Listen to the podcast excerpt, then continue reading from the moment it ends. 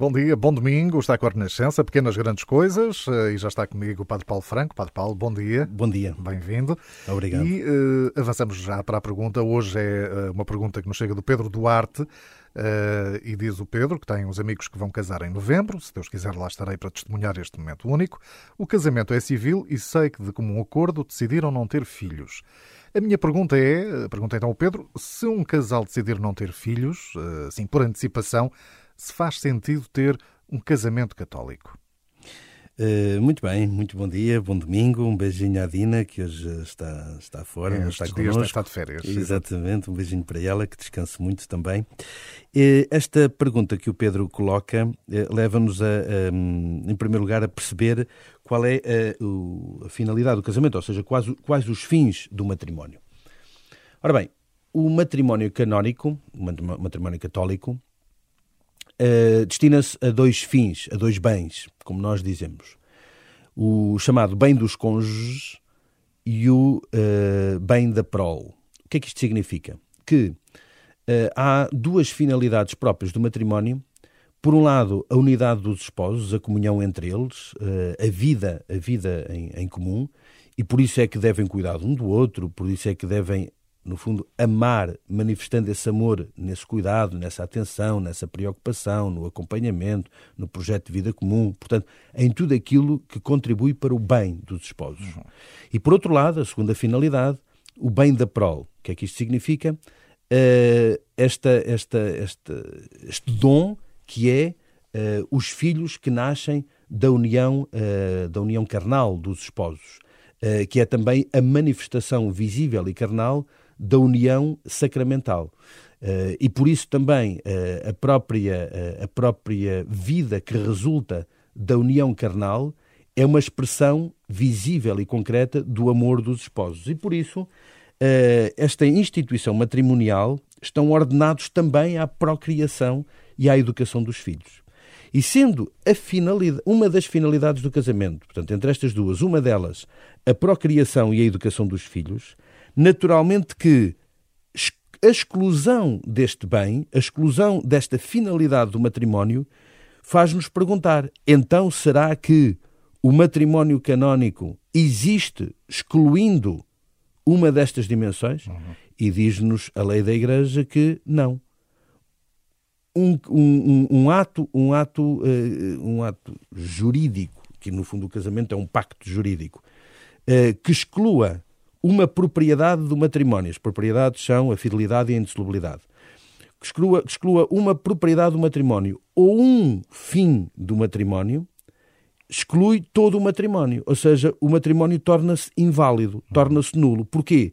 Porque uma das condições para que ele seja válido não está garantida. É a mesma coisa que eu vou comprar uma casa e no contrato de promessa da casa hum, é suposto que quem me está a vender a casa tenha a casa. Uhum. Porque claro. se me está a vender uma casa não e não tem. tem a casa, eu até lhe pago e dou-lhe uma entrada e não sei o quê. E depois, às tantas, quando vou fazer o contrato e vou para entrar na casa, olha, está lá outra gente que é dona da casa. Eu digo, então, mas eu comprei esta casa. Ah, esta casa é nossa, você comprou, a pessoa deve ter mentido. Claro que eu posso recorrer para, enfim, para a justiça, para ser ressarcido e até provavelmente indemnizado pelo, pelo, pelos danos que isso me pode ter criado, porque havia uma condição basilar para que aquele contrato fosse válido, que era quem, quem vendeu tivesse para vender, que afinal de contas não tinha não para tinha. vender. Ora, se eu estou a fazer um acordo com uma pessoa do casamento, de um modelo de casamento concreto, em que um dos critérios para haver casamento é este, se eu estou a excluir isso, então quer dizer que há uma das condições para que esse contrato seja, para que esse pacto, seja, para que essa doação de vida seja válida, não está garantido, quer dizer que é inválido esse uhum. ato. Uhum. Portanto, respondendo claramente à pergunta do Pedro, um casal que decida previamente, por antecipação, não ter filhos, faz sentido um casamento católico? Claro que não, porque o casamento, mesmo que vá casar catolicamente, ele é inválido. inválido. É um casamento nulo. Porquê? Porque uma das, das finalidades do casamento foi excluída. Outra coisa diferente será uh, o facto de haver, uh, depois não ser possível, uh, para uma, outra questão, para uma incapacidade, poder claro. gerar. exatamente, filhos, é? exatamente. Por exemplo, estamos a falar de um ato de vontade, não de uma incapacidade. incapacidade. Uma coisa é, por um ato deliberado da minha vontade, eu excluir ter filhos. Outra coisa é, eu desejava muito ter filhos, mas por motivos de saúde, médicos, aquilo que for, por esterilidade, por... não posso ter filhos. Aí é diferente. Não é um ato da minha vontade, é uma condição da minha vida. Ou seja, não se trata de uma liberdade minha de dizer não a isto, trata-se de uma incapacidade. Por alguma razão, não me é dada essa graça. Uhum. São coisas completamente distintas. Padre Paulo, também não podemos dizer aqui, eh, enfim, que, há, que haja algum tipo de discriminação relativamente a outro casal que decida viver uma família a dois. não, completamente. Não se coloca. Não se coloca porquê? Porque ninguém é obrigado a casar. Ou seja, a pessoa eh, pode casar uh, civilmente, que é o casamento do ponto de vista jurídico, uh, civil, a validade do casamento é o casamento civil. A diferença é que o casamento católico é reconhecido com efeitos civis. Mas se uma pessoa casar apenas civilmente, como é aqui o caso do Pedro, sim, sim, até, ele, ele até me atrevo a dizer, acho muito bem que estas pessoas tenham casado civilmente. civilmente. Não faria sentido nenhum casarem catolicamente. E se calhar por isso é que casaram civilmente, porque claro. não se identificavam exatamente pelo, uh, por aquilo que é o casamento católico, o modelo de casamento católico. E como não se identificavam, se calhar por esta razão, decidiram então casar civilmente. civilmente. Ótimo, ainda bem. Não sei se foi esta a razão, mas pode ter sido. Se foi, ainda bem. Quer dizer que casaram conscientemente. Perceberam conscientemente que não fazia sentido casar, ter aquele modelo de casamento. Porquê? Porque aquele modelo de casamento implica aquilo. Ou seja, livremente, tiveram liberdade para poderem casar na mesma, ou seja, na sua organização civil estarem casados, mas eh, não daquele modelo. Ou seja, a discriminação existe quando eu sou obrigado a uma coisa ou não tenho uma alternativa e não posso garantir a minha liberdade. Eh, ela não existe quando eu, livremente, posso optar. Ora, eu sei que o casamento católico tem este modelo de casamento. Eu livremente posso optar, casar ou não casar. Ninguém me obriga a casar. Graças a Deus não vivemos num Estado confessional, uhum. em que me obrigam a, a, a, professar uma religião. Não.